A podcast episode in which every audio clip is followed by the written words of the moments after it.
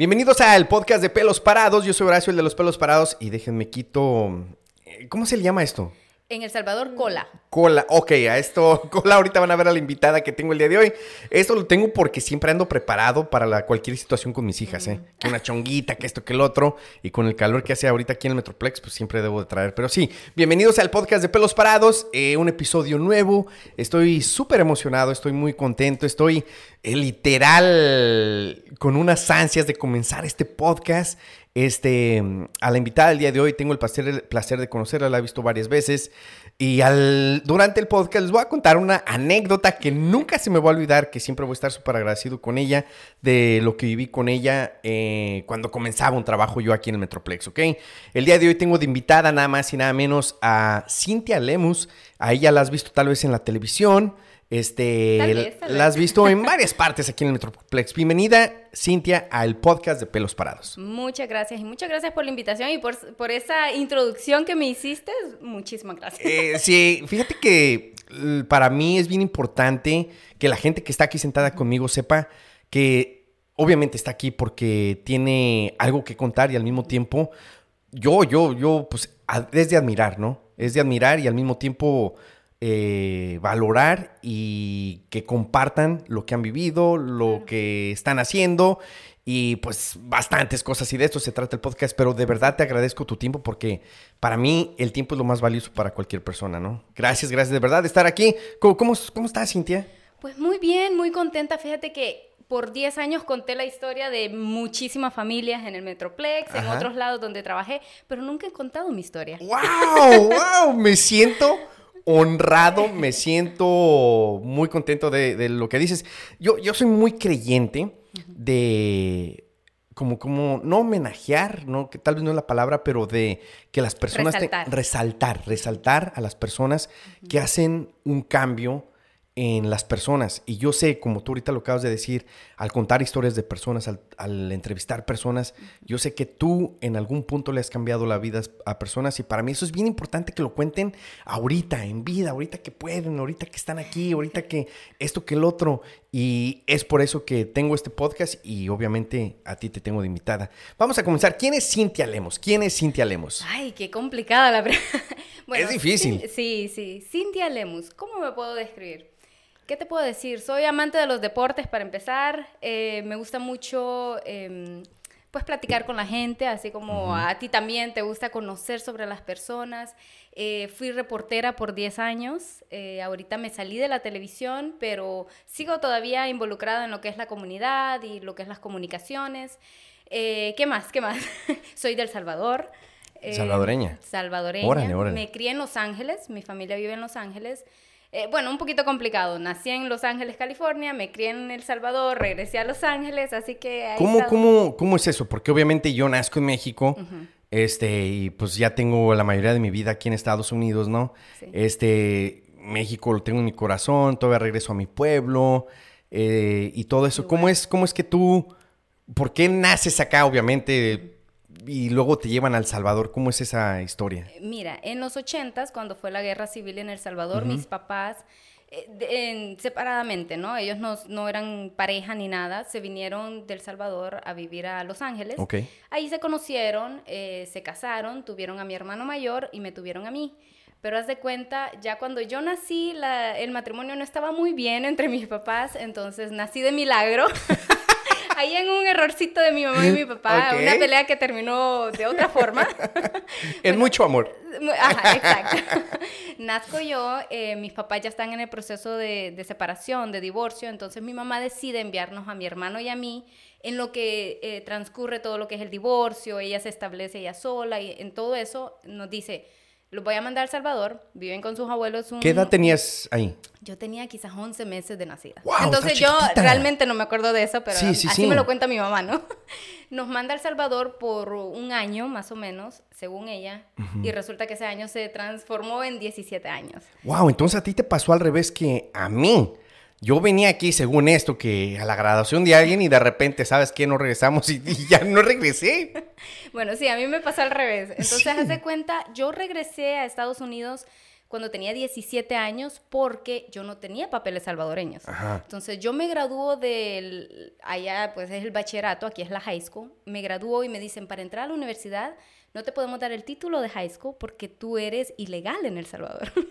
¡Wow! Y yo dije, Eh, espérame, todo ¿cómo al es revés, eso? todo Sí. al revés. ¿Cómo es eso que yo soy ilegal si yo he vivido Sí. aquí? Pues yo no entendía, no me habían explicado bien lo que pasaba. Entonces, ya cuando yo hablé con mis papás y me dicen, es que nunca le sacamos papeles salvadoreños, usted es nacido en Estados Unidos y ya me explicaron todo el revolú. Entonces ya pues me dice mi mamá, ¿sabe qué? Véngase para acá, aproveche que todavía está joven y se mete a la escuela. Bueno, un, para no hacerte el cuento largo, yo vengo acá, todo mi estudio del bachillerato de la high school de ella no me vale aquí. Ajá. Entonces yo teniendo 17 años me ponen en, el, en noveno, en el 9 grados. ¡Wow! Cuando tienes que tener que 14 Como años. 13, 14, Ajá. sí. Fue muy duro, pero yo dije, bueno, tengo que, no tengo de otra, no podía inglés, entonces habían varias cosas que me hicieron pues echarle más ganas. Y bueno, así que ya decidí quedarme aquí a vivir y desde de- mis 17 a mis treinta y tantos que tengo ahora, sí, sí. ya he vivido Es aquí rara la historia. Es la primera vez que creo que escucho esta historia al revés. Al revés. ¿Por qué? Porque naces en Estados Unidos, te vas a El Salvador, duras hasta los 17 años allá, no quieres venirte para acá siendo estadounidense y te forzan a venirte a Estados a Unidos. venir porque no tengo papeles. en porque el- no tienes papeles en El Salvador. Sí, exacto. Wow, entonces entras acá y entras a la que era middle school, high school. Era high school. El- el- en la high school donde fui, tenían desde- a partir del 9 ya era high school. Ok. Entonces entré a la high school directamente. Y llegas a California. Llego a California, a Los Ángeles, con mi mamá. Ok. En Los Ángeles. ¿Y a qué punto, me imagino ya 17 años, te das cuenta de lo que quieres hacer en la vida? ¿Te das cuenta de que, wow, a mí me llama la atención la comunicación, me llama esto? ¿O a qué punto te das cuenta como que, wow? Fíjate que desde pequeña siempre era la que pasaba a exponer en las clases, siempre era la que hablaba por el grupo, entonces a mí siempre me gustó como desenvolverme enfrente de la gente. Nunca frente a cámaras, era más que todo como eh, eh, dar recitales o dar discursos, pero enfrente de un público. ¿Actuación? No, no, no se podría decir. No, tampoco soy buena actriz. No puedo llorar, ese es el problema. Cuando Ok. quiero llorar no puedo, pero cuando no Ok, quiero ok. no puedo parar de llorar. Pero era más como eh, dar discursos de motivación y ese tipo de cosas. Eso me encantaba, hablar frente a la gente. Entonces era la que siempre decían, vamos a tener una exposición, Cintia expone, la quiero en mi grupo, no importa de qué va a ser el grupo, pero la quiero ahí. Ok. Entonces ahí empezó como mi pasión por hablar frente a la gente, hablar con la gente. Eh, siempre he tenido mucha facilidad de poder, eh, como dicen en inglés, hacer ad como empezar a hablar y todo. Entonces se me hacía muy, muy fácil. Pero sin embargo no fue mi, mi primera opción estudiar comunicaciones. Incluso yo no estudié comunicaciones, yo no estudié periodismo.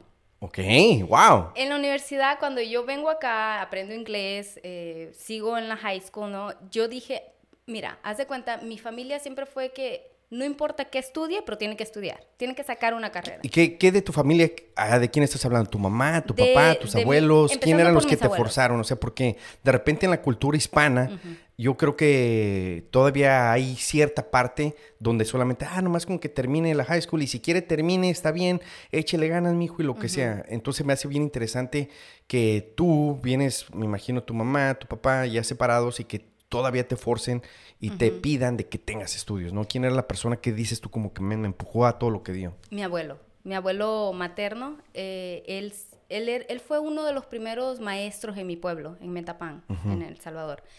Y siempre nos inculcó a ser buenos estudiantes. Haz de cuenta que todos mis primos eran siempre el top de su clase, yo trataba. Entonces él siempre nos dijo, estudien lo que sea, pero estudien algo porque el día que nosotros o sus papás no estemos, tienen cómo defenderse. Claro. Entonces, eh, siempre nos inculcó el hecho de ir a la escuela, de la educación. Para mí la educación es muy importante. Yo, gracias a Dios, me acabo de graduar de mi maestría, entonces para mí siempre fue muy importante tener algún tipo de estudio.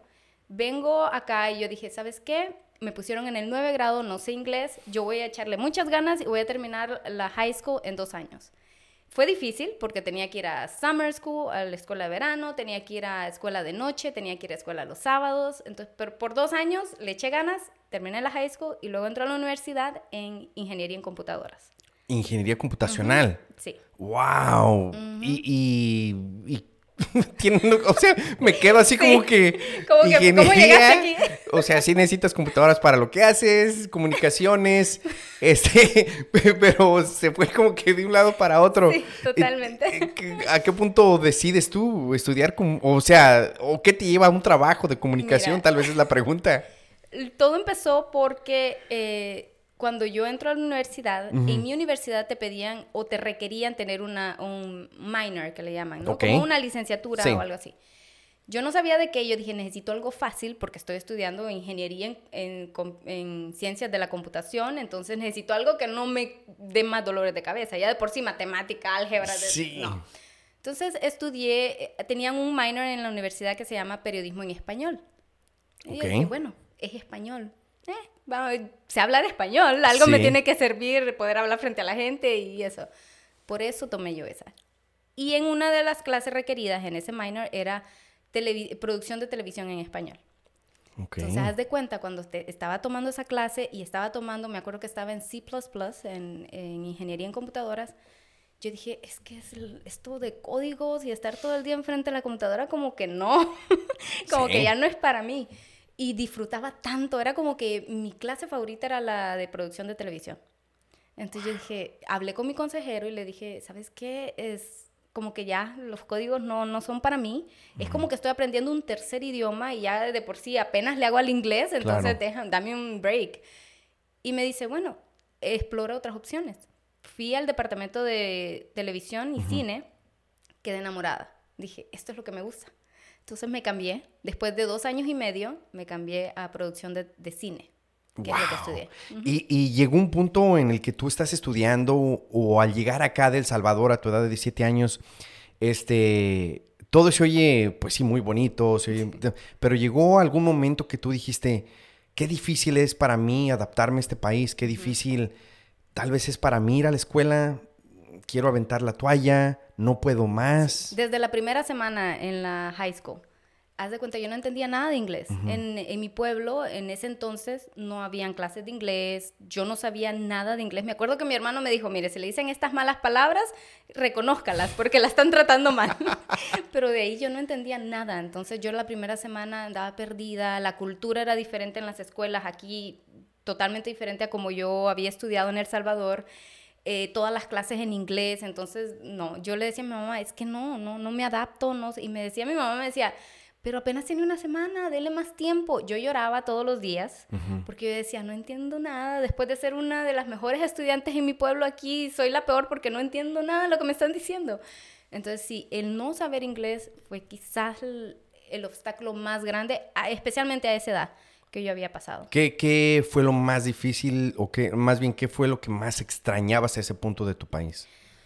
Extrañaba pues vivir en mi pueblo, con mi familia, yo no me crié con mis papás, entonces era como que vengo a un país nuevo a decirle mamá o a, o a, tratar de convivir con una, en ese momento yo decía con una señora que yo no conocía, entonces era difícil adaptarme y dejar atrás todo lo que yo estaba acostumbrada, a mis abuelos, a mis tíos, a mis primos, a mi pueblo, que era un pueblo pequeño. Haz de cuenta, yo recorría todo el pueblo en una hora, porque era algo pequeño. Bueno, pues está más grande que el mío, ¿eh? El mío. la primera vez que vi a mi esposa a mi pueblo, llegamos y dice, ¿a qué horas llegamos? Le digo, no, ya, ya le dimos la vuelta a todo el pueblo. No estoy mintiendo. Sí, bueno, también mis pasitos están más chiquitos que los tuyos, entonces me toma más tiempo. Pero sí, eh, era lo que más extrañaba, el vivir en lo que yo conocía. Y creo que es lo que nos pasa a muchos eh, inmigrantes, que yo me considero una inmigrante porque aunque gracias a Dios tuve la fortuna de haber nacido aquí y tener los papeles, pues sufrí lo que muchos sufren, ¿no? Dejar, a tu, dejar tu familia, dejar tu país, tu cultura y adaptar, adaptarte a algo nuevo en un nuevo idioma que es lo que creo que muchos sufrimos. El sí, ¿qué fue lo más difícil de dejar en El Salvador? Yo, por decir, cuando me vengo, obviamente mis amigos y todo, pero sí te marcan situaciones, familia cercana de que, wow, o sea, como que, ¿qué es lo que dices? Esto fue lo que más me dolió dejar. Mi abuela. Mi abuela, mis tías, que era lo que yo estaba acostumbrada en mi casa. Haz de cuenta, no sé si en México es igual o en tu pueblo, pero era una casa muy grande donde vivíamos 10, 15 personas. Éramos muchos primos, porque se daba que muchas tías también tuvieron que venir a Estados Unidos para trabajar y dejaron a mis primos allá con mi abuela. Entonces mi abuela como que criaba muchos nietos Entonces era como que muy divertido, pero éramos muchos. Entonces eso se extraña, venir aquí, que aquí yo ni siquiera conocía a mis vecinos. Claro. O sea, vivía en un apartamento y si me preguntabas quién vive al lado, pues no tengo ni idea y cosas así. Entonces era como que lo más difícil, esa convivencia, ese, esa armonía entre la familia, entre los amigos, todo el pueblo nos conocíamos, no podía tener novio porque le iban con el chisme a mi abuela, entonces eso creo que era lo que más extrañaba. Y luego llegas acá y a qué punto sientes que te estás adaptando. Yo tengo un ejemplo, cuando yo llego acá y me meten en un equipo de fútbol, para mí fue como que como que, oh, estoy respirando. Y como que estaba respirando algo que era mío también. Porque yo me sentía, ahorita te estoy escuchando y yo viví exactamente lo mismo que tú. O sea, pero meterme en ese equipo de fútbol para mí fue como que oxígeno y vida para mí. Lo que a mí me ayudó fue la escuela. Como siempre me ha gustado estudiar y siempre ha sido como, yo siempre me pongo retos, hasta en el día a día. Yo digo, hoy tengo que hacer esto, hoy tengo que terminar esto. Entonces, el ir a la escuela y aprender cosas nuevas, cuando empecé a entender el inglés, que decía, ah, pero ¿me habló en español o le entendí? Entonces era cuando yo ya empiezo a realizar que pues mi vida ya es aquí y que pues tengo que acostumbrarme a, esto. Y creo que poco a poco, incluso todavía después de tantos años, creo que todavía sigo adaptándome. Más que me he movido, más que una pieza de ajedrez en todos Estados Unidos, entonces yo creo que eso me ha ayudado a abrir más mi mente y decir, bueno, sabes que no tengo que cambiar quién soy, no, y y como adaptarme en sí, no que tengo que aceptar todo esto y pues seguir aprendiendo. Yo creo que la palabra que acabas de utilizar, aceptar y ponerte el reto a ti mismo es lo que te lleva a sobresalir en situaciones de este tipo, me imagino, ¿no? Eh, y, y, obviamente llegas a Los Ángeles, ahí es tu primer trabajo en periodismo, en la tele, ¿en dónde es? Sí, bueno, mi primer trabajo en sí fue en Payless y en el taller de mi papá. Ok, aquí en Los Ángeles. En Los Ángeles. Ok, ok. ¿Y, cómo fue eso? Hace cuando yo necesitaba dinero, como todos, ¿no? Sí. Mi mamá me dijo, ok, necesita, ya tiene 17 o 18 años, necesita pagar renta. En este y más o menos hablabas inglés, ¿o sí, ya? ya estaba entrando a la universidad en Los Ángeles. Entonces, pues me busqué un trabajo, eh, empecé a trabajar en Payless. Mi papá, tiene, mi papá tiene talleres mecánicos en Los Ángeles, entonces le ayudaba con la administración, ahí moviendo carros, cositas sencillas. No, Nunca arreglé carros, así que si algún ex cliente de mi papá se quiere quejar, no fui yo. Ya te iba a decir ahorita, aquí tengo el pelos móvil que no prende. bueno, después del podcast nos vamos. Sí, sí, sí. Eh, bueno, esos fueron mis dos primeros trabajos. Luego empecé a estudiar eh, producción de cine.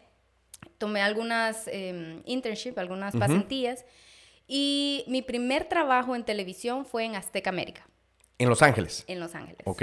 ¿Y de qué fue o cómo fue? Era asistente de producción, me encargaba de que los reporteros tuvieran todo lo que necesitaban, los camarógrafos, enviar video, cositas, porque trabajaba para los shows de Ventaneando. Ok y otro show que se me escapa el nombre ahorita y pues prácticamente era como que tener la comunicación. Yo era como el, la guía entre mi jefa y, y, los de México, entonces era... Era cuando TV Azteca lanza muy fuerte aquí en Estados Unidos, ¿no? Sí. Que era la academia y todo eso. Sí, exacto. Ok, ok. ¿Y cuánto tiempo duras ahí?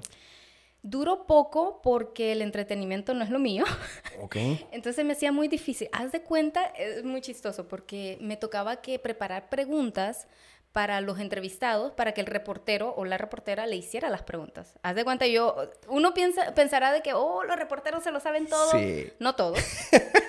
yo tenía que prepararle todo lo que le iba a preguntar. Redactabas todo. todo lo que le iba a decir, eh, toda la le hacía como una guía de información de la historia del cantante o del grupo, y yo no sabía nada. Entonces, mi, lo bueno... Porque no era lo que te apasionaba. No. Ajá. Lo bueno es que mi mamá sí, era muy aficionada del chisme de espectáculos, entonces era como que, ma, ¿quién es este cantante? Ma? Órale. Y pues ella me guiaba y ahí yo pues tratando y leyendo y informándome, entonces ya le hacía. Pero me llega en todo esto, yo todavía estaba en la universidad. Yo tomé el trabajo cuando todavía estaba estudiando. Me llega una oportunidad de hacer una pasantía en el LA Galaxy, el equipo de fútbol de Los Ángeles, que el fútbol siempre ha sido mi pasión. Entonces, eh, lo hacía, hacía las tres cosas. Iba a la universidad, trabajaba en Azteca América a tiempo completo y los fines de semana me iba al LA Galaxy como intern. Allí conozco a un productor de, de Univision que después se va a otra cadena y me lleva con él. Y me dice, ¿sabes qué? Te voy a contratar como medio tiempo. ya no podía hacer todo.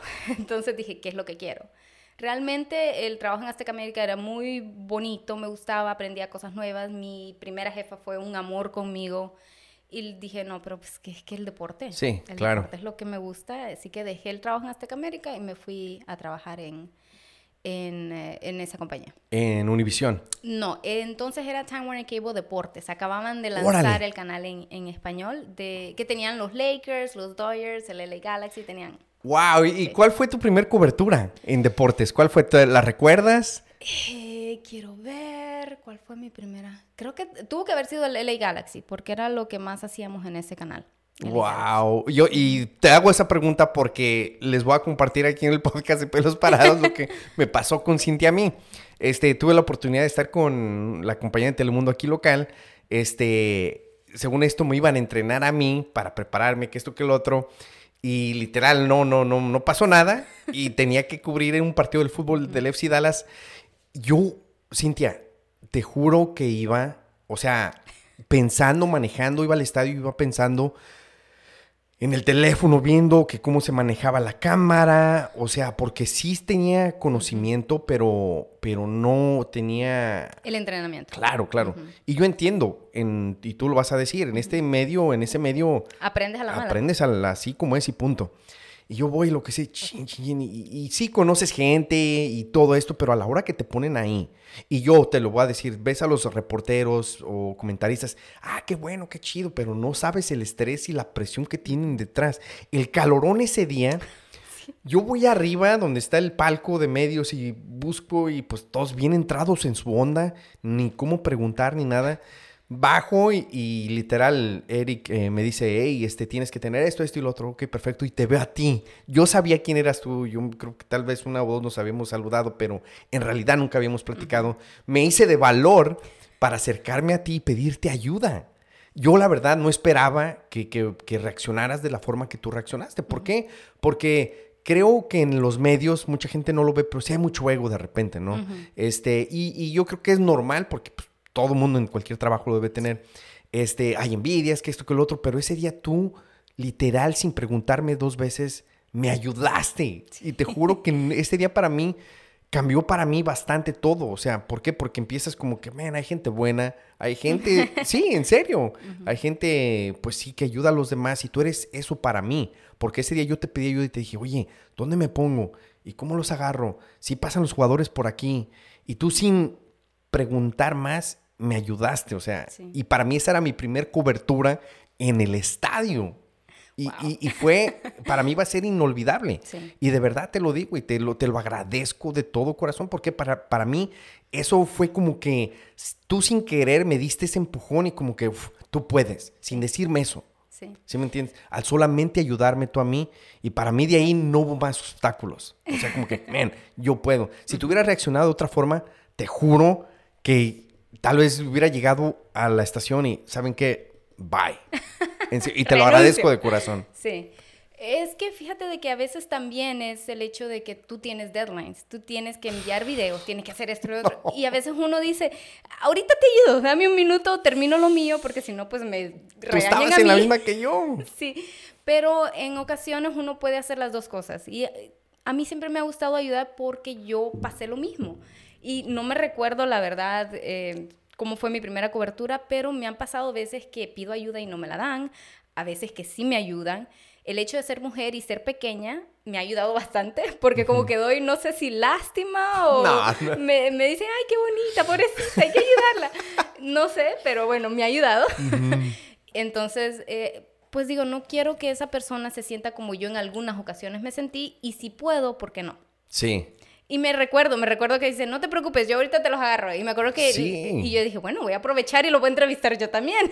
Sí, pero yo, yo ni sabía qué preguntar porque eran los nervios míos de que si tenía prendida la cámara, que si tenía prendido el micrófono.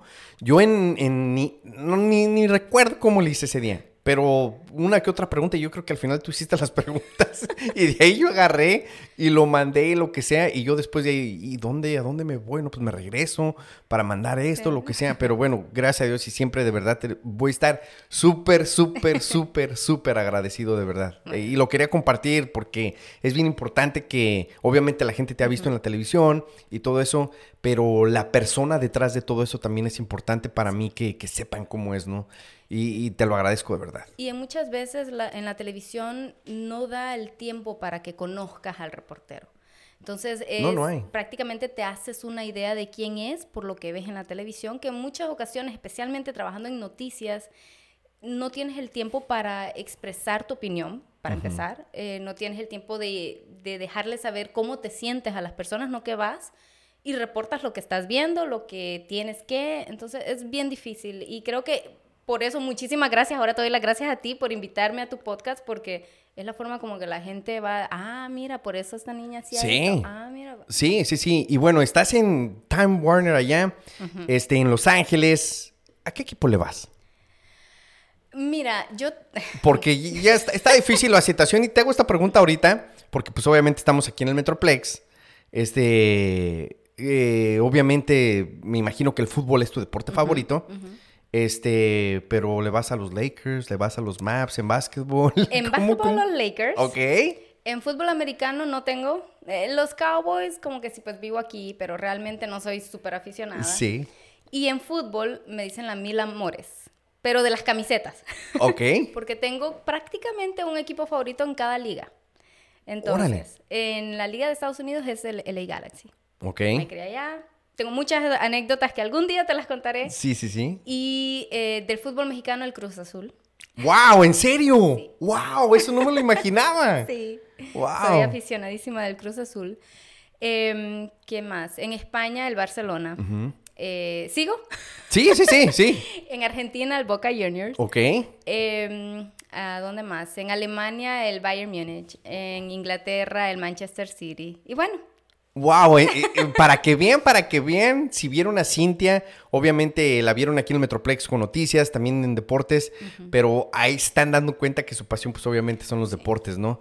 Este, Estás en Los Ángeles, después de estar con Time Warner, ¿dónde sigues? después de eso, eh, trabajaba en Time Warner y en Fox Deporte al mismo tiempo. Ok. Pero era un horario muy difícil. Hacía la liga em, Premier y es en la mañana. Entonces yo entraba a las 3 de la mañana en, en Fox Deportes, salía al mediodía, luego me iba a Time Warner Cable, trabajaba de 2 a 11. Entonces hubo un momento que al principio lo haces, estás joven y ya vamos a darle, estás emocionado. Pero llega un momento que tu cuerpo se cansa. Entonces trabajar tanto, ir a la escuela ya era mucho para mí. Y digo, ¿sabes qué? Necesito un solo trabajo. Y en eso se abre una posición en ESPN Deportes. Aplico, me llaman, me dan el trabajo. Tengo que dejar Warner Cable y Fox al mismo tiempo y ya solo me dediqué a ESPN Deportes y a terminar la universidad. Wow, no sabía eso. ¿Y Sí. cómo, cómo es? Wow, y ESPN Deportes es súper chido. ¿Cómo Era es? mi sueño, haz de cuenta cuando me llaman y me dicen, oh, porque recuerdo la entrevista, te la cuento rapidita. Sí, me sí, dice, sí. eh, ok, te vamos a hacer una entrevista para ver cómo, qué tanto sabes de deportes. Y yo, perfecto. Empieza muy bien, ¿no? Empieza con fútbol, empieza con fútbol mexicano, yo estaba muy in- informada. Y luego me dicen, ok, fútbol americano. Y yo, no sé mucho, pero vamos a darle a ver Oh. Ajá. qué me pregunta. Y me dice, mencióname a cinco quarterbacks. Y yo, oh, Y, no me sé eh, ni uno. Tony Romo, Tony Romo. Tony Romo por cinco. y le digo, ¿sabes qué? No te voy a mentir. No sé mucho de fútbol americano, pero quiero aprender. Y lo que me ayudó es que en ese momento yo era muy aficionada del boxeo, que es mi segundo deporte favorito. Órale. Y casualmente ellos estaban lanzando un, eh, un show de boxeo. Entonces me dice, bueno, sabes mucho de boxeo y sabes de fútbol, que es lo que más hacemos aquí. Sí, el core. Tú aprendes ahí de fútbol americano. Y yo, perfecto. No hay problema, porque sí, no, yo no sabía. ¿Y era ESPN Radio? ESPN, no, ESPN Deportes trabajaba para A Los Golpes, el show de A Los Golpes, eh, y trabajaba para Nación ESPN, no sé si te acuerdas. Claro. Eh, para esos dos shows. Wow, ¿cuánto tiempo duraste ahí? Dos años. Trabajé dos años. ¿Y, y fue en el proceso, no, si no mal recuerdo, que venden a ESPN la compañía o te tocó vivir eso o no? Mm, No, yo me salí antes porque yo trabajaba detrás de cámaras, pero yo veía y decía, bueno, mira qué fácil es el trabajo de los, según yo, ¿no? Qué fácil es el trabajo de los talentos, porque yo solo veía los que llegaban al estudio, se sentaban, les dabas toda la información y ellos solo... ok, entonces ahí tú trabajas detrás de cámara, ves todo lo que están viviendo y la hacen los reporteros, los comentaristas, los que están en... Para yo siempre he dicho, ellos son como que la cereza que se le pone al pastel. Tal vez, a lo mejor estoy mal, ¿verdad? todo, sí. Este, sí, porque también hay unos que hacen de todo a todo y mis respetos. Pero este, lo ves y dices, wow, es cuando se dices, yo quiero ser una de esas personas. Yo dije, yo quiero hablar de lo que me apasiona, hablar de fútbol y... Enfrente a la cámara. Frente a cámaras y ganar más dinero. Sí. y bueno, dije, voy a intentar a ver qué... Nunca me, había pasado por la mente eh, pensar en estar frente a cámaras porque si tú como me ves, no soy una modelo 90, 60, 90, entonces yo dije, no, pues eso no es para mí. Más sin embargo, cuando dije, ¿sabes qué? Es solo hablar y es tratar de conectar con la gente y eso creo que lo puedo hacer. Em, hubo una persona que en ese momento yo decía, ay, qué mala onda y qué, como dicen ustedes, no sé si se puede decir, sí, sí, sí. qué mamón. Sí porque me dijo, ay Cintia, tú eres muy linda, muy inteligente, muy perseverante, muy de todo, pero te voy a ser sincera, you're not an eye candy. Entonces me dice, no, pues mejor quédate detrás de cámara que lo haces espectacular. ¡Wow! Y yo dije, miraste. Así que yo dije, bueno, como ya te lo mencioné, eh, para mí siempre los retos son como lo que me han hecho hacer tantas cosas. Eso te prendió una Y ese dije, no, pues no. ¿Sabes qué? No soy un eye candy, pero voy a ser reportera de deportes. Y ahí fue cuando dije, ya no más. Y empecé de cero, porque sin experiencia en cámara es muy difícil que te den trabajo. Y es cuando yo me muevo a Florida, trabajo en noticias en Florida, luego me muevo a Oklahoma, luego aquí. Entonces, por eso me he movido tanto buscando ese trabajo para ser reportera de deportes. ¿Cuál fue tu primer trabajo enfrente de la cámara? ¿Reportera regular, no de deportes? No, de noticias. ¿De noticias? En eh, Tampa Bay, Florida. Ah, ¿y, habías conocido Tampa Bay antes o no? En mi vida había salido de Los Ángeles. Era de El Salvador a Los Ángeles. Un cambio muy, muy drástico, ¿no? Sí, muchísimo. Para empezar, hacer algo que yo no sabía nada. O sea, yo podía hablar así normal y todo, y me dice, no, no, no, cuando hablas enfrente de cámara, tienes que tener mejor dicción. Y yo dije, espérame, según yo tengo buena dicción. Y me dice, no, eh, a veces no terminas la palabra. Y eh, me pusieron con un lapicito en la boca y me apretaban acá para que me saliera el aire mejor. O sea, todo el proceso de aprender a hablar frente a cámara. Mucha gente me dice, ¿por qué cambias tu voz? Y yo le digo, porque automáticamente mi cerebro, cuando dicen baja eh, al aire, como que se acuerda de cuando me pusieron el lapicito y, sí. y ya tienes que hablar de forma más formal.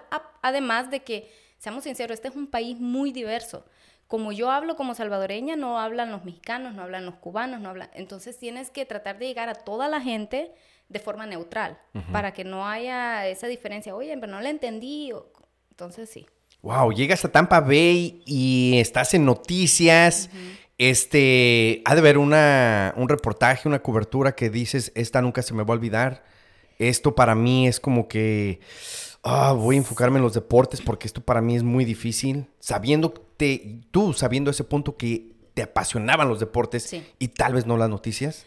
Mira, mis respetos para los reporteros que aman hacer noticias porque es un trabajo muy complicado. Yo al principio llegaba a mi casa llorando porque yo veía cosas que decía, ¿cómo? O sea, ¿en serio toda esta maldad hay en el mundo? En mi inocencia, ¿no? Eh, yo cubrí muchas eh, muertes, que es quizás una de las cosas más difíciles porque como reportera tienes que ir a tratar de buscar a los papás de las víctimas y tratar de hablar con una madre que acaba de perder a su hijo es, era para mí doloroso tener que hacer mi trabajo. Entonces era muy difícil, yo tuve que ir a tocar puertas de papás que acababan de perder a sus hijos en balaceras. Me recuerdo que Fui el segundo medio en llegar en una cobertura que encontraron el cadáver de un niño de 13 años que había muerto en un, en un río en Florida. Entonces era como que todas esas coberturas te, te, te tocan, o sea, te hacen pensar muchas cosas, te hacen cambiar tu forma de ver la vida, tu forma de ver a las personas. Entonces, es muy difícil. Y luego tener que vivir con eso. Mi familia dice, ay Cintia, pero eres demasiado precavida, porque yo cuando voy, por ejemplo, a un club y es en el segundo piso, y ando, espérame, ¿cuántas personas hay aquí? ¿Cuántas le caben? Porque dijo, ¿qué tal si se colapsa esto y yo aquí arriba o abajo?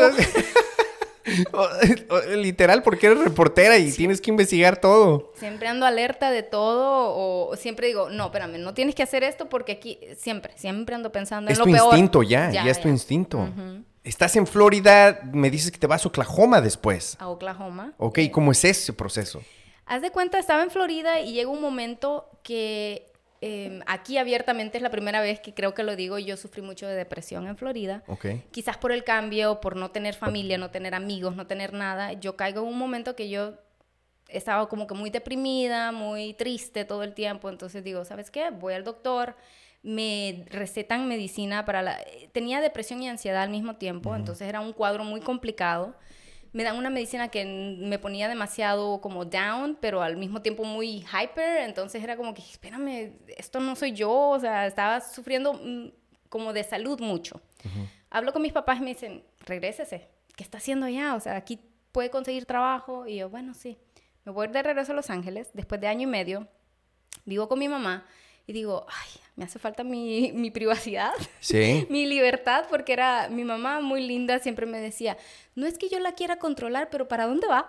Sí, sí, sí, porque pues, son tus papás. Y, y, a qué hora va a venir. Entonces, no es que yo no le quería dar explicaciones a mis papás, era más que todo era aquello de tener yo la independencia que ya había disfrutado por casi dos años. Y digo, no, ¿sabes qué? Creo que ya me estoy mejorando, gracias a Dios, em, el cuadro de depresión se me fue disminuyendo con mucha terapia, mucha gente no cree en terapia, especialmente los hispanos, no creen en la terapia con un psicólogo porque dicen, yo no estoy loco. No es precisamente porque estamos locos eh, que tenemos que ir o que es bueno ir, es simplemente porque a veces es bueno hablar con un profesional. Tú yo hablaba mucho con mis amigos y con mi familia, pero no es lo mismo que te escuche alguien que te conoce, alguien que te va a decir, no, todo va a estar bien, alguien que te diga realmente qué es lo que tienes que hacer o, por qué estás sintiendo lo que estás sintiendo. Entonces, era muy, fue muy importante para mí la terapia. Termino con mi psicólogo, mi psicólogo me dice, estás muchísimo mejor, yo creo que es momento de que experimentes, que, que salgas de tu zona de confort que te ayudó a salir de la depresión. Entonces decido irme a Oklahoma me ofrece un trabajo como presentadora y productora.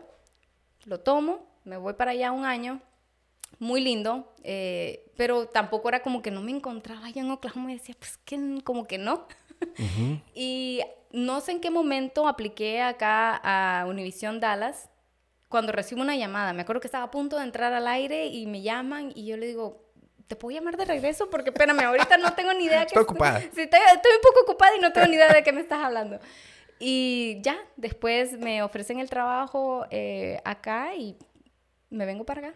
Wow, ahorita volvemos a la ciudad de Dallas, pero para mí es bien importante de lo que tú comentas de la depresión, ¿no?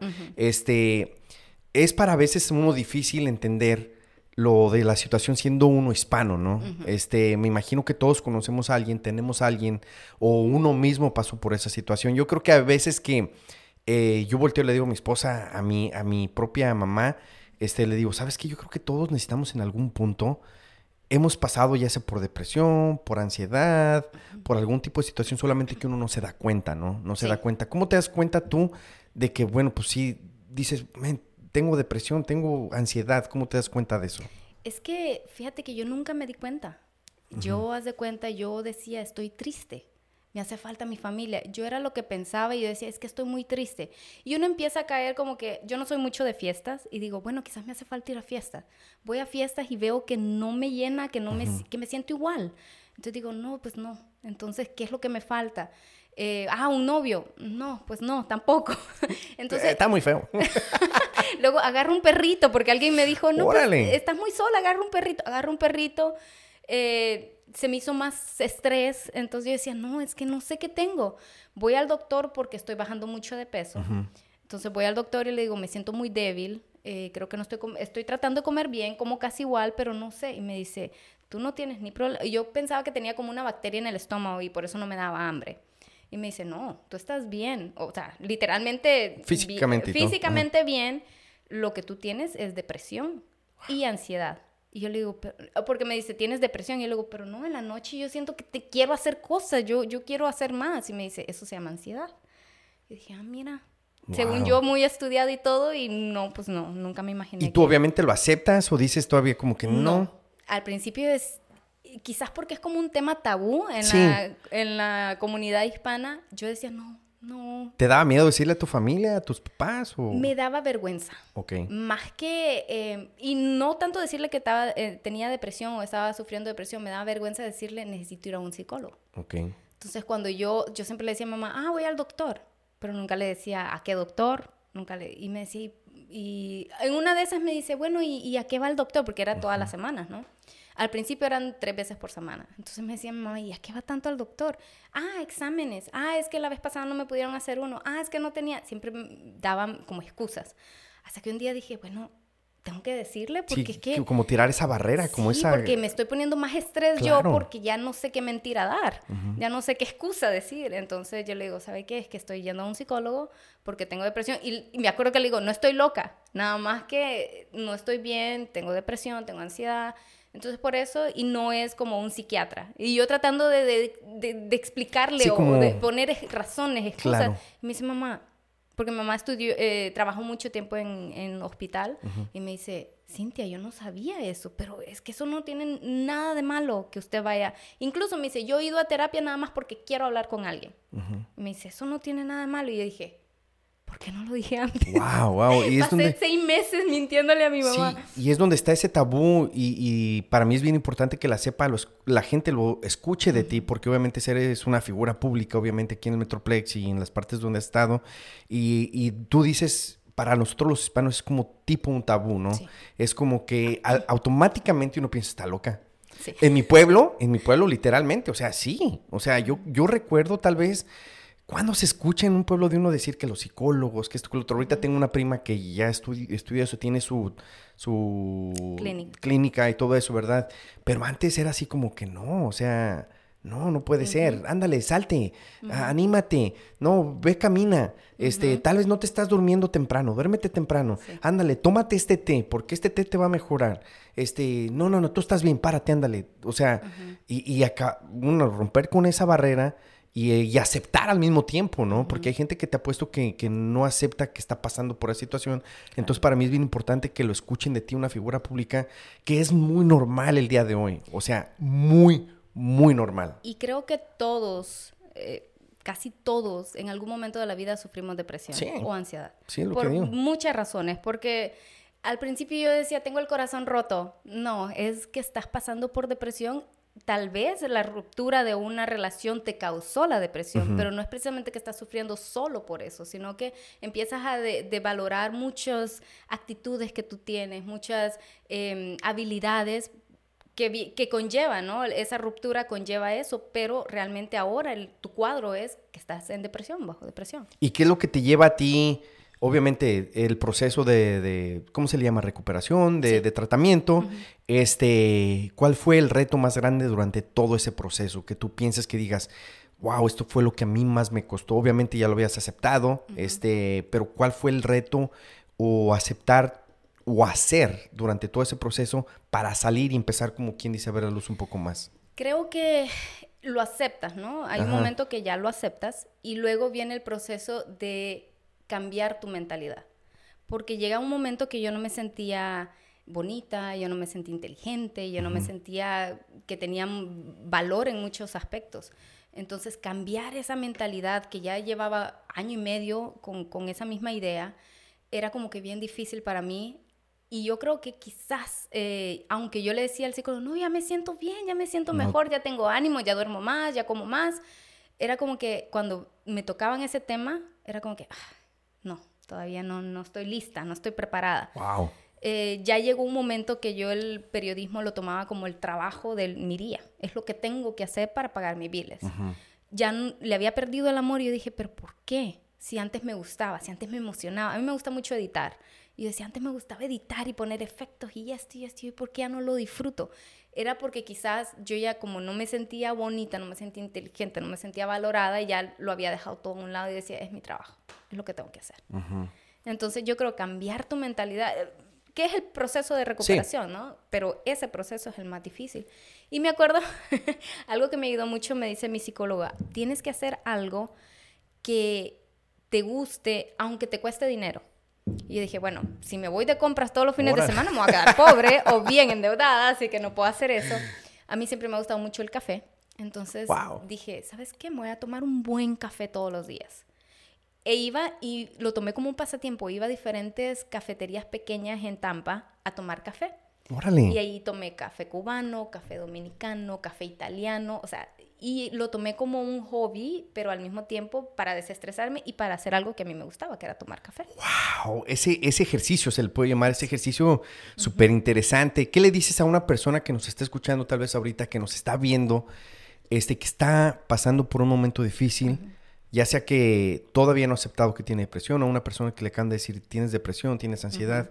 ¿Qué, ¿Qué consejo le das? ¿Qué le dices a esa persona? Mira, es- primero, si no han aceptado, es normal. Quizás yo pasé mucho tiempo sin quererlo aceptar. Entre más tiempo te tardes en aceptarlo, más tiempo te tardas en ese abismo, porque uno se siente, no voy a salir de esta, este hoyo es demasiado profundo, no voy a salir. Entonces, entre más tiempo te tardes aceptando algo, es más difícil salir. Y luego eh, es, es lo, lo mejor es hablarlo. Si alguien te critica, alguien te dice estás loco, o sea, no escuchar esos, esos comentarios, porque al final del día es tu salud. Eres tú. Si tú no estás feliz, acuérdate, vida solo hay una. Y si no la vives feliz, estás desperdiciando tu vida. Porque una cosa que no vuelve es el tiempo. Y si tú pasas dos, tres o diez años en depresión, son diez años que has perdido de ser feliz. Entonces yo creo que lo mejor es aceptarlo lo antes posible y buscar ayuda. Y ya que lo aceptas, pero sigues batallando, ¿qué, qué, qué consejo le das? ¿Que, que, que le sigan, que, que no paren? Claro que sí, que no, que no descansen hasta encontrarse. Mira, uno lo siente, no sé si tú has pasado por depresión, pero cuando yo dije, ya estoy bien, es porque yo me sonreía porque realmente quería sonreír y no Sí, no- porque no te tenía forzabas. que sonreír. Eh, porque te vas a la cama y dices, ay, qué bonito, lo- no sé si te gusta pintar, qué bonito la pintura que hice, o mañana voy a hacer esto. Cuando tienes ese- esos pensamientos positivos, es porque estás saliendo adelante. Cuando lo único que dices, "Ay, ya me quiero dormir porque ya no quiero estar despierta, o lo único que quiero es apagar la luz por un mes, es cuando tú dices, Todavía no. todavía no estoy lista. Y está bien, está bien tomarse, hay gente que le toma un mes, ponle, para sentirse mejor. Hay gente que le toma un año. A mí me duró, creo que todavía sigo con esos ejercicios mentales, dándome Sí. ánimos, porque la vida te pone muchas barreras Claro. todo el tiempo, entonces Diario. es difícil. Y, pero yo sé que quizás duré como un año en ese proceso hasta que yo empecé a tener más pensamientos positivos. Y a- todavía tengo pensamientos negativos, Sí. ¿eh? A veces me digo, "Ay, qué negativa soy, pero eh, sí, duró. Wow, de verdad, gracias por compartir esta, esta historia, yo creo que muy motivadora.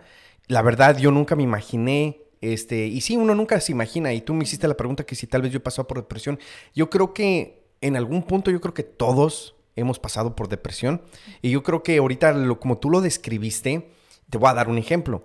Este, pasa el proceso de mi papá. Para mí, mi papá, pues, era mi mejor amigo. Y yo escucho y la gente siempre te dice, tu papá está contigo, te está cuidando y lo que sea.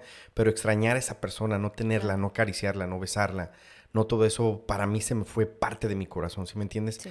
Obviamente yo ten- ten- tengo mi compañía de DJ. Al último ya, cuando antes de que mi papá fallezca, ya no disfrutaba, ya no quería. Yo ya no quería saber nada de eso. O sea, nada. No me apasionaba. Si tenía un compromiso, ya el último, el último que tuve fue porque tenía el compromiso y no lo quería hacer.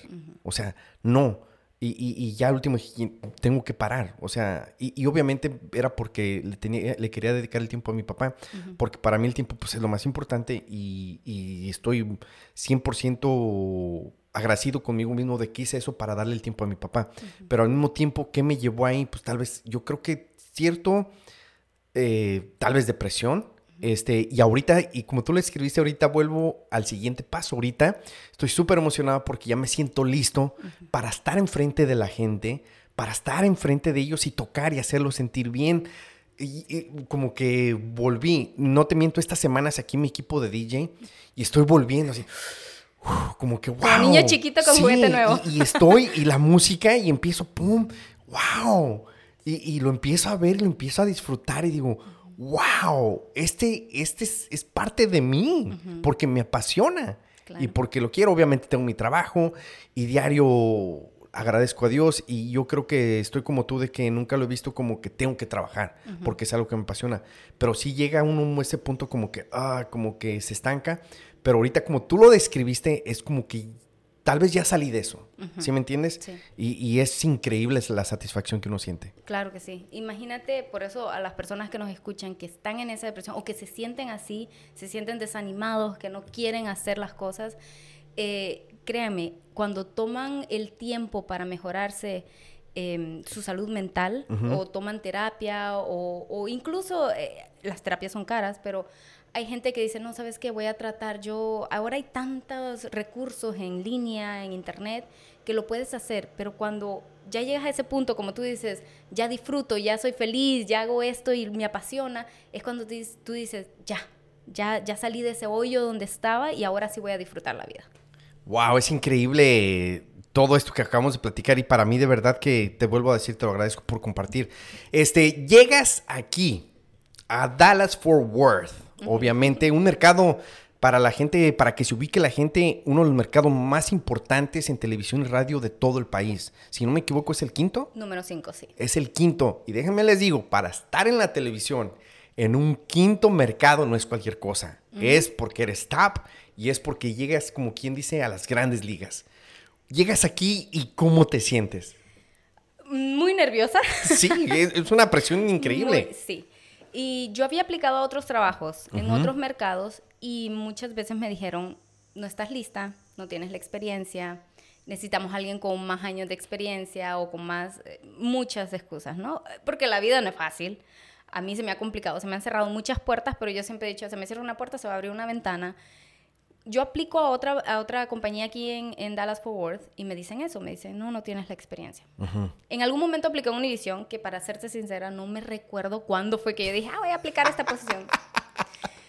me llaman y el que me contrata, el news director, me dice, Cintia, voy a ser bien sincero contigo, tú no estabas en nuestro top 3, pero porque la posición era de eh, reportera o VJ, que le llama aquí, video, Claro. video, journal- eh, video periodista en noticias. Ok, ¿le quieres explicar a la gente qué es VJ? Sí. Eso es para que entiendan, porque de repente uno el lenguaje lo utiliza, pero la gente no sabe qué. Ok, está el periodista, que es el que sale en cámara y regularmente o utiliza a un camarógrafo y productor.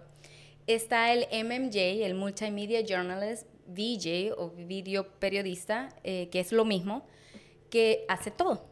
Es el que hace la cámara, es el que edita, es el que se graba, el que sale al aire, el que produce, el que hace absolutamente todo. Entonces la posición era de esa, era Ok. MMJ, Multimedia Journalist. Eh, me llaman y me dice eso, me dice la posición era de MMJ de noticias y no estabas en mi top 3. Pero resulta que nos cambiaron la posición y ahora es video periodista de deportes. Y del top 3 que teníamos ya escogidos, ninguno hace deportes. Entonces ¡Wow! nos fuimos de- otra vez a ver todas las aplicaciones ¿Y saliste tú? y saliste que tú tenías experiencia en deportes y en noticias. Dijimos, perfecto, porque era para hacer mitad deportes, mitad noticias. Era la primera vez que Univision, y te lo voy a decir así, la primera vez que Univision buscaba a alguien multifacético. ¿Por qué? Porque ellos no querían que la gente se confundiera, que vieran a alguien en noticias serio y dando una noticia formal, y luego el día siguiente en deportes sonriendo, hablando con la gente Sí. en el estadio.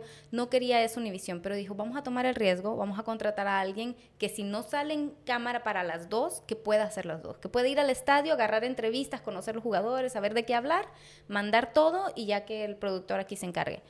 Y yo dije, perfecto, es, es lo que tengo experiencia en noticias y es lo que me apasiona deportes. Perfecto. ¡Wow! La entrevista por teléfono, porque yo vivía en Oklahoma, duró casi dos horas.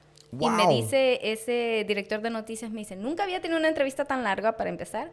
Y, lo que me, y él me lo dijo así, lo que me dijo, esta es la persona correcta, es porque me hace una pregunta durante el proceso de entrevista, me dice, Cintia, yo, si yo te digo, me tengo que ir a China por seis meses y te dejo a cargo a ti de contratar a una nueva videoperiodista, ¿qué, hab- ¿qué me dirías y qué habilidades buscaras en esa persona? Bien me recuerdo de esa pregunta.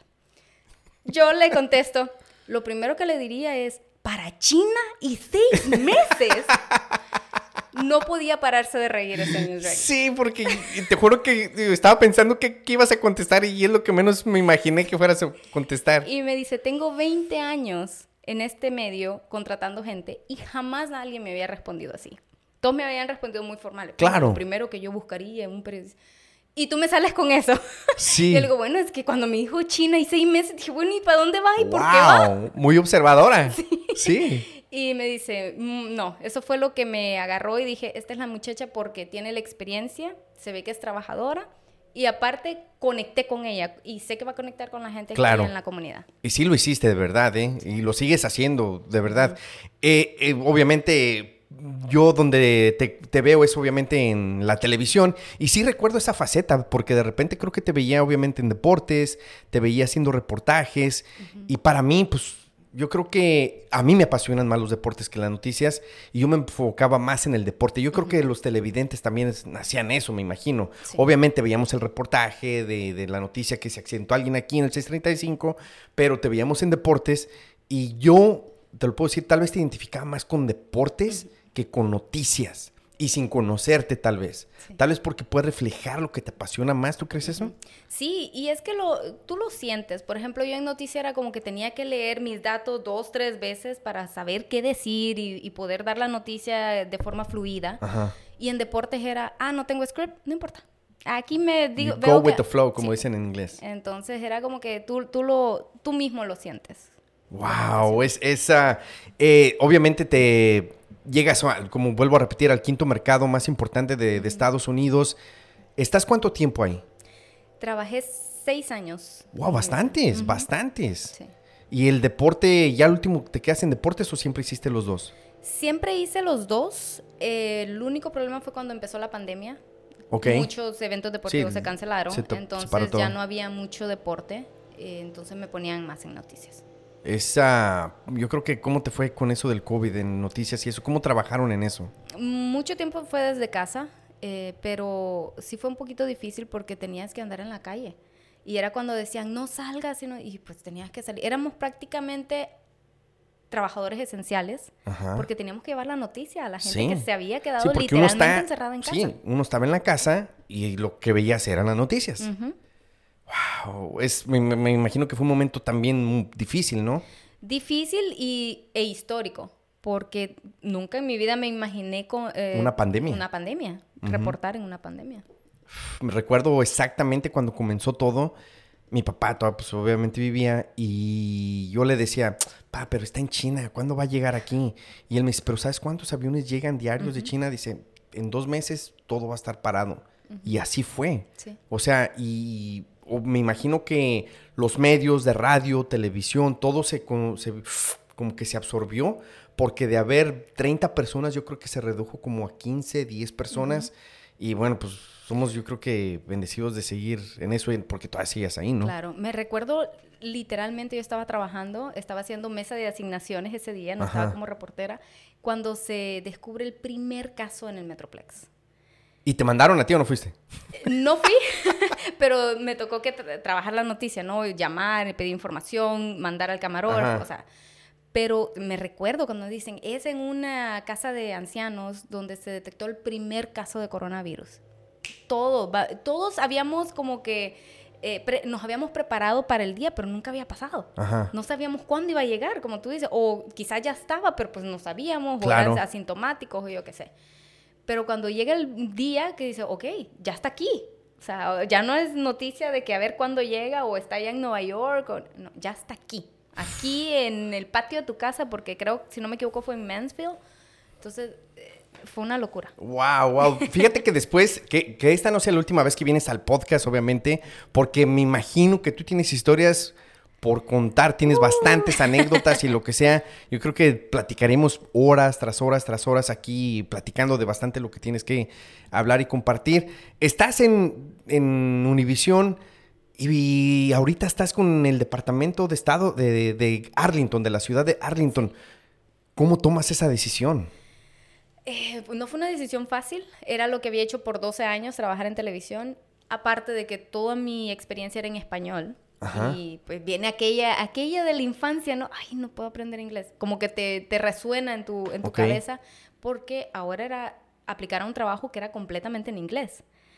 Em, tomo la decisión porque llega un momento que tanta noticia, te cansa. El trabajo en el, el, periodismo es muy cansado. Especialmente, has salido tú a las horas de calor ahorita en el verano. Imagínate andar cargando todo el equipo, caminando de casa en casa pidiendo entrevistas y luego verte bonita en cámara. No. Déjame, déjame te digo algo. Yo cuando empecé a trabajar acá en Telemundo, yo dije, va a ver bien fácil que me mandan. ¿Sabes qué? Vete a agarrar las reacciones de la gente porque la selección mexicana ganó que no sé quién. Ah, fácil. Llego yo, me mandan a un bar y lo que sea, dije, ahorita agarro de volada, porque yo creo que tienes que tener esa facilidad de hablar con la gente, ¿no? Y empiezo, obviamente cuando ven al micrófono van a decir, claro que sí.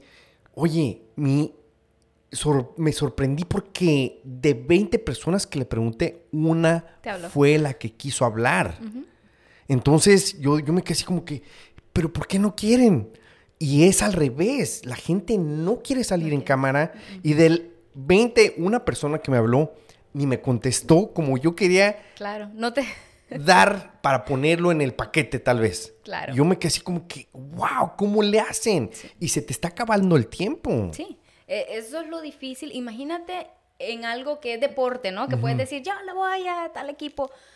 Imagínate ahora cuando es un tema serio, en la calle, buscando entrevistas. O sea, yo iba a la calle y le preguntaba, oye, ¿qué piensa usted sobre, no sé, cualquier tema, ¿no?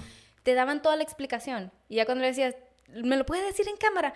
No, me da pena. dije, oh ya escuché toda su explicación de 10 minutos. Sí. Entonces, y, tú contra el tiempo y llamándote el producto, que yo me acuerdo que a veces platicando con la gente y mi teléfono suena y suena, ¿y dónde estás? ¿Y dónde está la entrevista? Eso es estrés.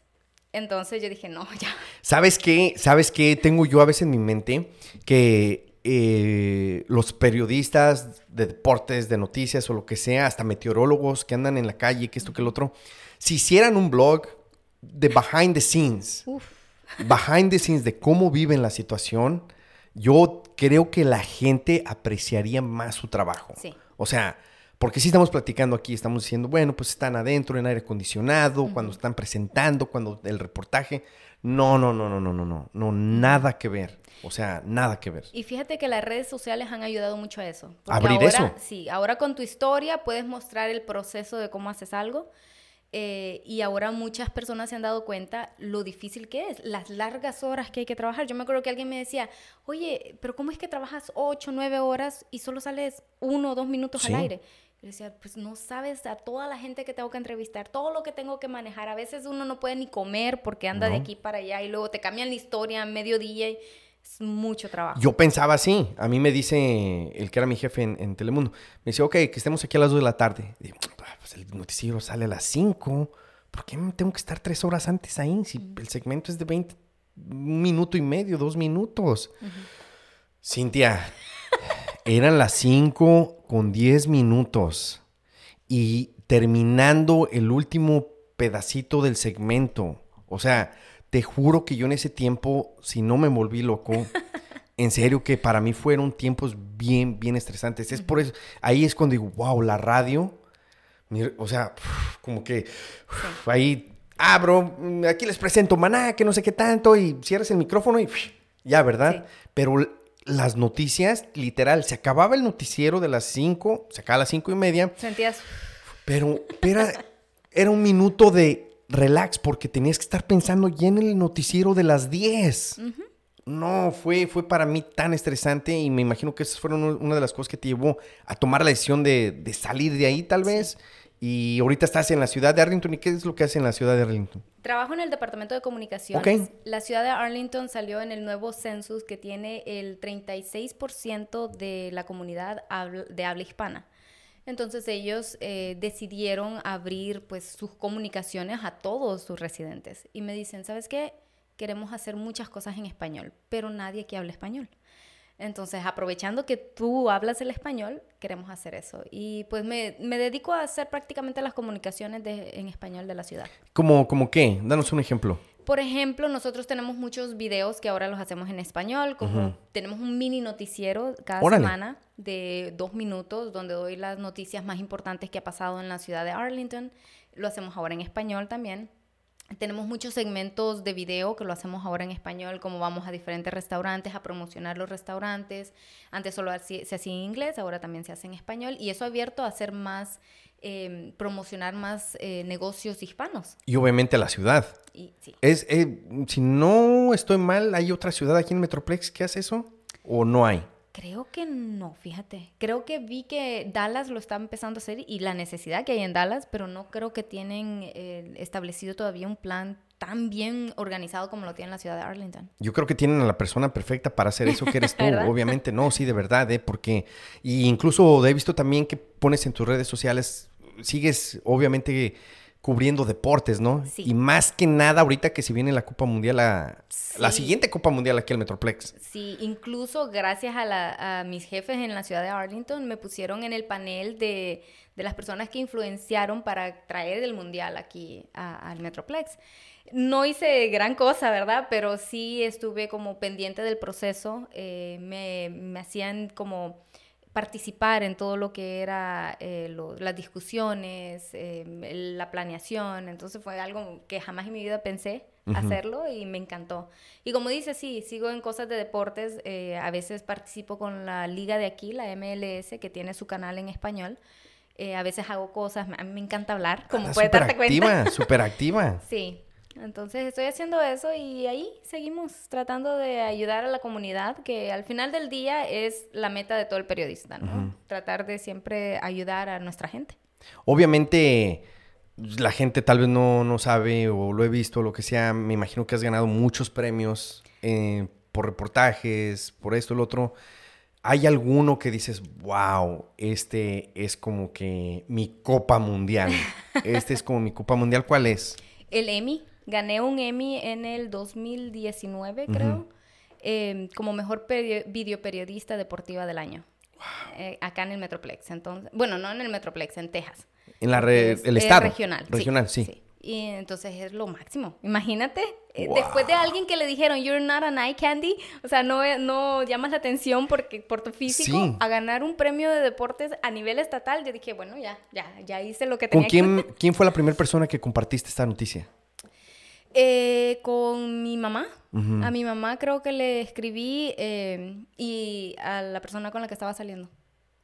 Bueno, ¿Y qué para sen- serte sincera, la persona que se enteró allí era Pedro Silva, que es súper amigo mío. Sí. Eh, Creo que es- yo siempre le digo a él, tú eres mi mejor amigo, aunque no me gusta aceptarlo porque Sí. luego te, te la, te la crees. Buenísima onda, buenísima onda, Pedro. Pero Pedro estaba, porque fuimos nominados en diferentes categorías los dos, entonces él fue creo que con su abuela y su hermano y yo fui con ellos, entonces nos sentamos en la misma mesa y me recuerdo que su categoría fue primero, entonces yo feliz por él, ¿no? Grabándole y todo y para mí era más que todo la experiencia, decía, nunca había estado nominada, ya había estado nominada en un Emmy de noticias, pero algo de deportes, imagínate que te Sí, nominen de sí. deportes, que es lo que siempre te ha gustado. Em, yo estaba emocionadísima nada más del hecho de estar nominada. Cuando dicen mi nombre, yo me quedo, yo no preparé qué decir, porque pues no me imaginé que iba a ganar.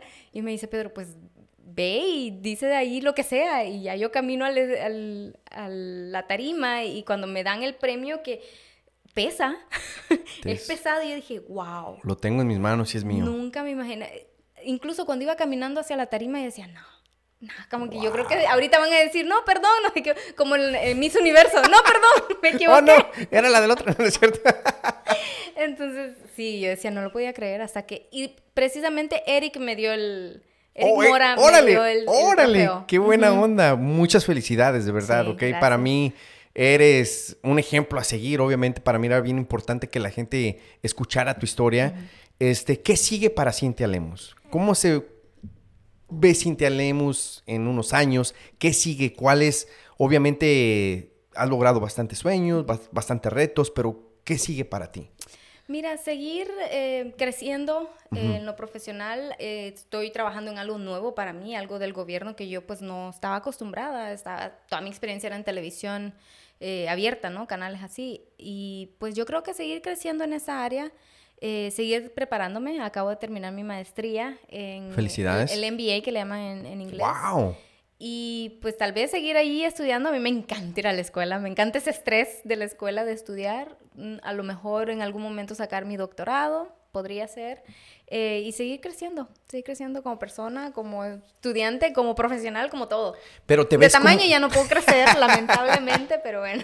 Pero te ves como, no sé, un ejemplo, como directora de deportes de una televisora, te ves, este, como, no sé, algo? Fíjate de que televisión es- está cambiando muchísimo.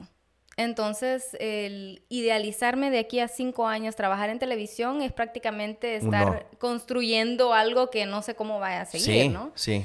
Eh, entonces, lo que a mí siempre me apasionó, y no te lo dije al principio, es cuando yo decido cambiar de carrera de Computer Science a eh, cine, era porque yo quería hacer documentales deportivos. Mi sueño era ir al Maracaná y hacer un documental del Mar- Maracaná, entrevistar a Pelé y hacer... Ese era mi sueño. Yo decía, yo algún día... Incluso, mi jugador favorito de casi todos los tiempos era Alessandro Del Piero Ok. Y Andrea Pirlo, son italianos. ¿no? Sí. Entonces yo decía, mi sueño es entrevistarlos en italiano. Y me metí a clases de italiano para aprender italiano porque ese, yo, de, yo decía, yo ese, cuando yo haga eso, después que yo termine la entrevista, ya puedo decir, ya hice todo lo que quería hacer en mi vida. Entonces yo O sea, creo ¿Hacer que... documentales? Hacer documentales. Eh, mi carrera precisamente es cine y televisión, producción de cine y televisión con un énfasis en, en edición de documentales. ¿Cuál sería el primer documental que harías? Que ahorita te dijeran, esta es una compañía, es tuya, ¿qué documental harías? ¿Cuál sería el primero? Como me gusta mucho viajar, creo que me gustaría ir a los diferentes estadios más importantes como el Maracaná, el Estadio Azteca, eh, ir a los estadios de Europa. Yo casi siempre que viajo siempre digo, una de mis reglas, no me importa dónde voy, no me importa si me paso todo el fin de semana en el hotel, yo necesito ir al estadio del lugar donde voy. Entonces, así he conocido muchos estadios Ujú. eh, visitándolos. Y yo creo que me gusta la historia. Yo siento que más que un, una estructura, guarda tanta, tanta historia un, un estadio, tanta gente que ha Anécdotas, llorado claro. porque su equipo ha perdido, tanta gente que ha gritado de alegría, tanto, tantas cosas positivas, porque también hay cosas negativas, ¿no? Hemos visto últimamente tantos violen- actos Sí, violentos y todo eso. so. Pero yo creo que contar la historia de, de todo lo que ha pasado en un estadio es... uf, lo que me- Siendo tu deporte favorito el fútbol, obviamente está cerca la Copa Mundial, viene la Copa Mundial aquí a Estados Unidos. Este, ¿quién crees que se lleve la Copa Mundial aquí en ah, Qatar, que es la próxima aquí en seguir? Pues mira, Ya que estamos hablando de fútbol, ya casi para terminar, ¿quién va a ganar la Copa Mundial? Honestamente. me atrevo a decir que Argentina Y va a quedar grabado, ¿eh? Va a quedar grabado. ¿Crees que Messi se merezca la Copa? sí se la merece. ¿Lo es por Messi o por que tiene un buen equipo? Eh, tiene buen equipo, pero yo creo que eh, colectivamente lo está haciendo bastante bien. Ahí está Brasil también, ¿eh? que, están ahí. Pero sí, yo creo que se queda, al menos en Sudamérica se queda. Sudamérica, Brasil o Argentina, yo Brasil pienso. Argentina. Wow, wow. ¿A quién te gustaría ver aquí en el estadio ATT en la Copa Mundial que se va a llevar a cabo en cuatro años? Ah, bueno, mira, si me lo preguntas a mí, Italia. bueno, y no, El Salvador, por El Salvador. Sí, supuesto. sí, sí, sí, sí. bueno, que hay esperanzas, ¿eh? Sí, Yo no, nunca sí lo he visto en un mundial, pero ahora con el mundial de, de Estados Unidos, México y Canadá, van a, a hacer más selecciones. Van a ser 48 en vez de 32, Claro. que es lo regular. Sí los vas a ver. Y bueno, eh, ya no tenemos que competir contra Estados Unidos, México y Canadá, que siempre nos dejan afuera. Sí. Entonces yo creo que hay posibilidades y ahí le voy a rogar a los dioses del fútbol para que nos permita ver una Copa Mundial con El Salvador. ahí. Cintia, de verdad que te agradezco tu tiempo. Yo sé que tu tiempo es muy valioso. Este, te, te felicito por todos los proyectos que has logrado, por tu carrera, este, por lo que has logrado, por lo que vas a seguir logrando, por la diferencia, el impacto que tal vez uno no se da cuenta, pero que has hecho aquí en el Metroplex. Me imagino que no soy el único y hay varias personas que estén viendo o vieron este podcast o lo vayan a ver o lo van a, lo van a compartir, lo van a compartir con alguien. Mira, checa lo que dijo, si se puede, tú puedes, este... eh, entonces, de verdad te agradezco todo, todo tu tiempo y que te hayas abierto en este podcast, el podcast de Pelos Parados. Si hay una persona a quien le quieras agradecer por todo lo que has logrado, por la persona que eres hoy en día y por lo que ha hecho por ti, ¿quién sería esa persona? Mi abuela y mi abuelo que en paz descanse. Creo que ¿Qué le dirías a tu abuela? ¿Qué le dices a tu abuela? Ay, pues le digo muchas cosas, ¿eh? Todo el tiempo que la veo trato de decirle porque pues son nuestros viejitos y uno no sabe hasta cuándo Dios nos los va a prestar. Entonces yo siempre trato, voy y la beso y la abrazo y le digo todo lo que siempre le he querido decir porque pues no sé cuándo va a ser la última vez que la vea. Lamentablemente a mi abuelo no pude. Entonces es como, me recuerdo cuando gané el Emmy, lo primero que se me vino a la mente es, es para mi abuelo. Porque yo aprendí del fútbol gracias a él por dos razones y te las cuento rapidito Sí, antes no, de no, no, terminar. no, la primera porque Mi abuelo era músico, le gustaba mucho la música, incluso él fundó la primera escuela de música en mi pueblo y él nos, nos obligaba, y se lo voy a decir, nos obligaba a aprender algún, perdón, algún instrumento. Mi, mi, hermano aprendió la trompeta y yo aprendí la guitarra. Órale. Oigan, permítanme, Cintia, reportera, noticias, deportes, eh, va a hacer documentales, este, y, la guitarra sabes tocar. Eh, sí, entonces ahí le hacemos de todo un poco. ¿Cuál es tu música favorita? Pues la cumbia. La cumbia, ¿y sabes, e-, eres buena para bailar? Ay, mato cucarachas ahí. Órale, y entonces te enseñan a tocar la guitarra? Pero yo me rehusaba hacerlo porque duelen, no sé si alguna vez has tocado guitarra, no, o la gente, duele mucho la yema de los dedos. Ok. Entonces a mí, yo tenía quizás 9, 10 años, pero yo decía, ay, es que me duele mucho y luego te queda caliente la mano después de practicar tantas horas. En fin, yo no quería hacerlo. Entonces no hallaba excusa. Yo decía, ¿qué digo? ¿Qué le digo a mi maestro? Porque haz de cuenta, eh, nuestra casa era como una, un cuarto donde tenía donde aprendía música y tenía un televisor mi abuelo. Entonces yo le decía al maestro de música, es que va a jugar mi equipo favorito. Cuando yo ni siquiera seguía el fútbol. Eh, sí lo, me gustaba, pero no era aficionadísima de ningún equipo. Entonces yo decía, es que no, es que va a jugar mi equipo hoy domingo y pues lo quiero ver, me deja ver para no practicar para que no me dolieran mis dedos. Y esa era mi excusa. Pero luego, como me tocaba ver el partido, porque el señor me decía, oh, que en paz descanse también el maestro Acuña, me decía, está bien, mírelo y tómelo de descanso. Y él se ponía a practicar y yo decía, ¿ahora qué partido pongo? y pues buscaba ahí y me acuerdo que empecé a ver a la Juventus de Italia. ¡Órale! Y decía, ah, me gustan los colores, blanco y negro y no sé qué. Y bueno, eh, vamos a ver ese. Y así fue que me hice aficionada de la Juventus de Italia. ¡Wow! ¡Qué buena, qué buena anécdota! Entonces a tu abuelo es al que, al que le agradecerías sí, todo. Sí, porque... Y a tu abuelita. Y a mi abuelita. A tu abuelita. Bueno, pues este, espero y tal vez tenga la oportunidad tu abuela de tal vez que vea el podcast. este, y que escuche lo que significa ella para ti, ¿no? Porque también es bien importante que esas personas sepan lo mucho que se valoran. Obviamente, estando retirada de ti, ha de ser un poco difícil, más bien difícil, este, pero que sepa que al mismo tiempo, pues todo lo que has hecho y logrado, ella tiene que ver bastante en eso, ¿no? Sí. Este, y te felicito de nuevo. Gracias. Gracias por estar en el podcast de Pelos Parados. Que no sea y gracias por no hacerme llorar, porque siempre lloro cuando hablo de mis abuelos. Fíjate que eh, no trato yo, o sea, si se da, se da, si no, pues no, ¿verdad? Este, pero obviamente me imagino que has este, tocado muchos corazones, muchas eh, historias y todo eso. Y, mi meta no es hacer llorar a la gente, solamente que compartan, solamente que pues este no se da la situación tal vez al momento, lo que sea, pero sé lo mucho que significan ellos para ti al escuchar tu, historia y este y a lo mejor ellos van a llorar al ver este este ah, este video. ¿Verdad? Pero de verdad, muchas gracias por estar aquí, gracias por tu tiempo. Este es el podcast de Pelos Parados. No se les olvide escucharlo, verlo en las plataformas Spotify, Apple Podcasts, en YouTube y todas las demás plataformas. Hoy en día la tecnología está todo lo que da. Y ya puedes ver todo. Mi mamá ya quiere su canal de YouTube. mi mamá ya, tiene, le digo, mamá, mamá, ¿dónde estás? Y dice, aquí en mi Facebook, ya ni me... Checa mi Facebook, ahí puse mi locación. Dice, para la, para la otra vez que me quieras hablar, manda un mensaje por Facebook. Cierto, estoy jugando. Pero gracias y no se les olvide suscribirse y compartir este video. Ella fue Cintia Lemus, ¿ok? ¿Siguen en sus redes sociales? Sí, estoy en casi todas las plataformas digitales. En eh, Instagram me encuentra como Sin Lemus, en Facebook como Cintia Lemus TV y en Twitter como Cintia Lemus 7. Ya está, y que no sea la última vez que estás aquí porque quiero hablar contigo de todas las anécdotas que tengas y aparte de deportes, porque sí, se llega aquí al Metroplex en cuatro años, se viene la Copa Mundial y sería una conversación tan interesante platicar contigo. Solo dime algo, ¿tú de quién eres aficionado? ¿De qué equipo? ¿De fútbol? Ah, yo de fútbol, pues mira, es que soy malísimo para eso. Soy malo. A mí me encanta el fútbol, eh, me encanta el fútbol, es mi deporte favorito. Este, mis hijas, mi esposa me dicen, la pregunta de mi esposa es, ¿y si es en vivo? Le digo, sí, sí es en vivo pero hacen lo mismo.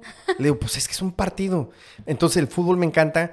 Eh, obviamente yo soy de Guanajuato, de un pueblito que se llama San Felipe. Este, el León.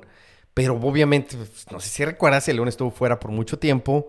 Entonces, pues obviamente yo creo que ni, ni transmitían los partidos de León en la televisión y lo que sea. Y creo que fue en el tiempo del proceso que llego para acá y lo que sea. Entonces yo creo que si no mal recuerdo, los únicos partidos que transmitían acá era el de Chivas. Entonces, como sin querer, queriendo, ve los partidos y no es de que, ay, soy chiva, no, sino que pues obviamente te abre eso y... Como los Cowboys. Sí, Yo o sea... Le, voy, pero realmente... Pero, pero sí, panza verde, soy de León, le voy a León, incluso voy a México solamente al partido de León, voy y vengo. Este, y aquí en el Metroplex, ay, no, no, en el Metroplex de fútbol a mí me, me- no sé, como que tengo un love and hate relationship, así como de amor y odio con el FC Dallas, porque yo crecí con el Dallas Burn. Y sí era muy aficionado al Dallas Burn. Mi papá y yo... Hugo Sánchez jugó en el... Hugo Sánchez, mi papá y yo nunca faltamos a los partidos. Nunca. Es de ahí de donde yo empiezo a entrar a los medios. Después te cuento. Después una vez me entrevistas tú a mí, aquí en el podcast. ¿Qué te parece? Muy bien, me parece. Este- Un fun fact, ya que dijiste ¿Sí? León. ¿Sabes tú que el estadio de León, ahora cuando vayas, tiene la misma estructura que el estadio eh, del el, el estadio del Salvador, de la selección del Salvador? wow, no sabía. El no estadio sabía. Cuscatlán y el de León los construyó el mismo, eh, lo, lo diseñó el mismo arquitecto. Órale, pues. Bueno, Así entonces cuando vaya, cuando vaya, me voy a tomar una foto en una esquina. Estoy aquí en El Salvador. Ah. Y luego a la otra esquina, ah, viene el partido de León. en León se llama el No Camp. Que creo que lo van a cambiar y no sé qué tanto. Creo que están en peleas por terrenos, por no sé qué tanto que creo que quieren construir. Pero bueno, mira, de todo eso me gustaría y me encantaría platicar contigo de deportes, ¿ok? Que no sea la última vez. Yo soy Horacio, el de los pelos parados. Este fue el podcast de pelos parados. Y no se les olvide suscribirse y compartirlo. Gracias.